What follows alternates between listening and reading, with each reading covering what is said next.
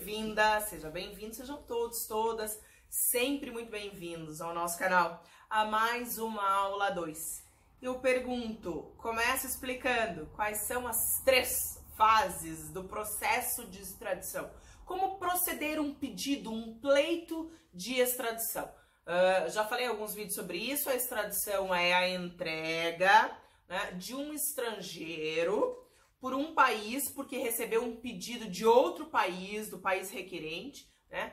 Já que esse estrangeiro precisa lá no país requerente responder um processo penal, ele está sendo acusado do cometimento de um crime ou ele já foi condenado e agora precisa cumprir pena, né? Então, um exemplo é o Brasil entregando um estrangeiro para a Itália, porque a Itália quer que esse estrangeiro cumpra pena lá, já foi condenado a crimes lá, ou uh, porque esse estrangeiro precisa responder um processo criminal, tá?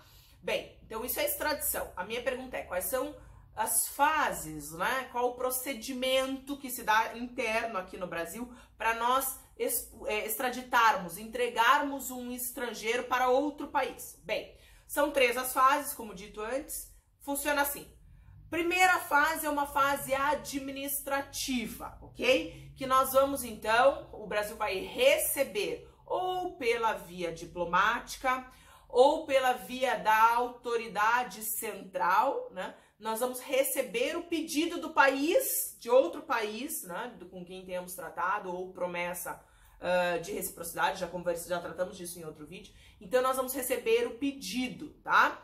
É, o que é autoridade central? Como assim, prof? Ou a gente recebe pela via diplomática ou pela autoridade central. Mas o que é autoridade central?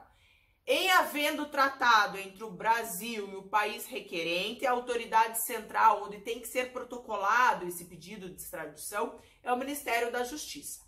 E não havendo tratado, como o STF disse, tendo que ter uma carta, uma promessa formal de reciprocidade, de continuidade desse tratamento, Aí o protocolo terá que ser feito no Ministério das Relações Exteriores, tá? Mas então nós vamos receber o pedido. Primeira fase, juízo de admissibilidade.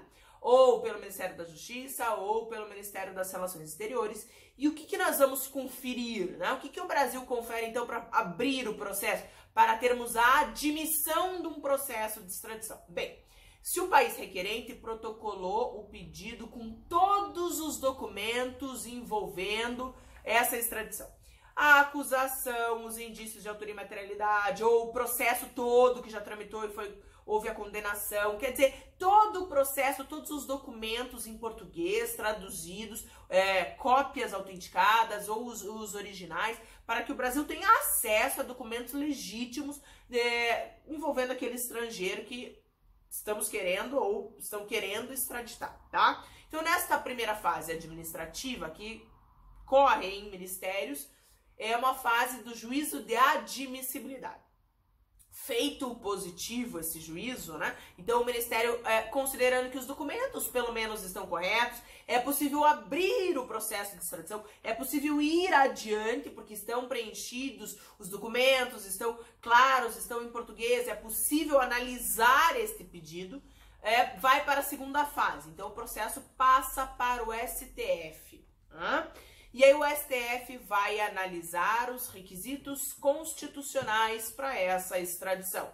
Né? É, outro vídeo nós falamos sobre os requisitos para a extradição, mas dupla tipicidade, dupla culpabilidade, as limitações da extradição, enfim, o STF vai analisar se há condições constitucionais para extraditar. O STF não vai analisar o mérito da condenação estrangeira. Ninguém vai dizer se a condenação está certa ou errada, se a dosimetria da pena foi feita, nada disso. O STF vai conferir se a nossa Constituição permite a extradição, sem entrar no mérito do processo estrangeiro que eventualmente tenha condenado estrangeiro, ok? Nada disso. Nós temos que respeitar a soberania internacional, soberania do outro país. Então o STF vai fazer análise da constitucionalidade desse processo de extradição, ok?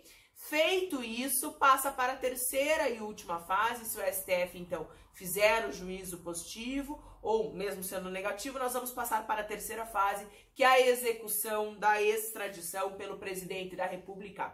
Compete ao chefe do Poder Executivo executar a extradição. conceder ou não a extradição, tá? Espero que tenha ficado claro. Cuidado, três fases: duas administrativas e uma no meio, que é judicial, do STF das da análise dos requisitos de constitucionalidade. Tudo bem? Depois eu gravo outros vídeos para tratar especificamente sobre essa decisão da STF, se vincula ou não. Vamos com calma, destrinchando o processo de extradição com bastante calma. Um beijo, tchau!